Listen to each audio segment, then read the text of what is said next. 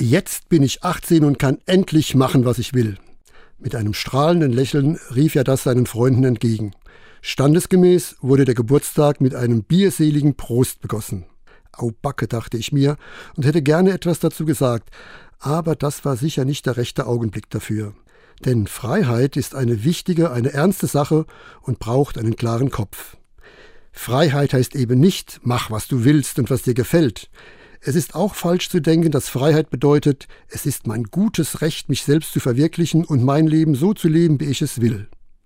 Gebote, Regeln, Vernunftargumente, Rücksicht oder gar Bescheidenheit und Demut, nur was für die anderen. Diese, hoppla, jetzt komm ich Menschen haben vergessen, dass ihre Freiheit spätestens dort endet, wo die Freiheit der anderen beginnt. Regeln und Gebote wollen Wegweiser sein und Grenzen aufzeigen, um Freiheit zu ermöglichen.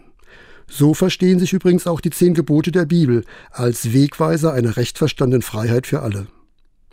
Am 18. Geburtstag, da darf man schon mal sagen, jetzt kann ich machen, was ich will. Spätestens aber am nächsten Morgen, wenn der Bierdunst verflogen ist, sollte man ernsthaft darüber nachdenken, was Freiheit wirklich meint.